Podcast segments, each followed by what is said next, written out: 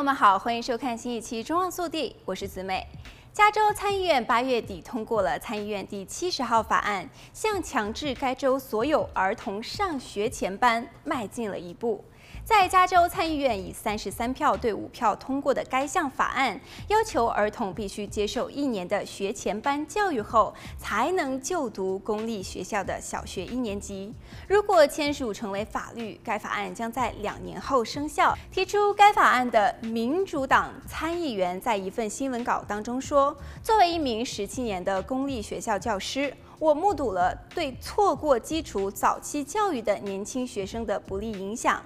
目前，加州学生可以自愿参与学前班，但是自愿参与让学生们对他们将在小学遇到的教育环境毫无准备。加州州议会已经在八月初通过了该法案。SB 七十现在前往州长纽森的办公桌，他也必须在十月份之前做出决定，是将其签署成为法律，还是否决这个法案。加州家庭学校联盟反对该法案，称其为不必要的强制令。太平洋研究所教育中心资深主任认为，没有上学前班的学生毕竟是少数，而强制这些少数学生上学前班，并不能够解决加州存在的很多学生在读写和和计算能力方面的问题。他还认为，这些强制要求也没有考虑到孩子的个人需求。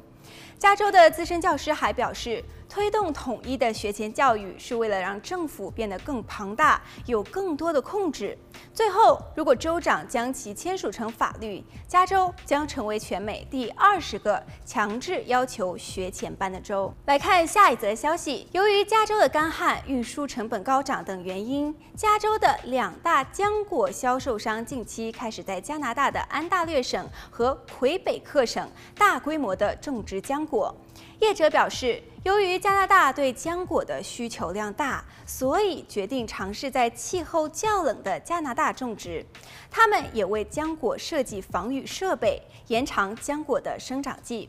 由于加州的气候环境温暖，适合浆果的种植，但是面对旱情恶化以及不断增长的种植与运输成本，令许多的果农苦恼。根据加州公共政策研究院的估计，仅仅因为干旱，加州的农业收入损失和抽水成本就增加了十一亿美元。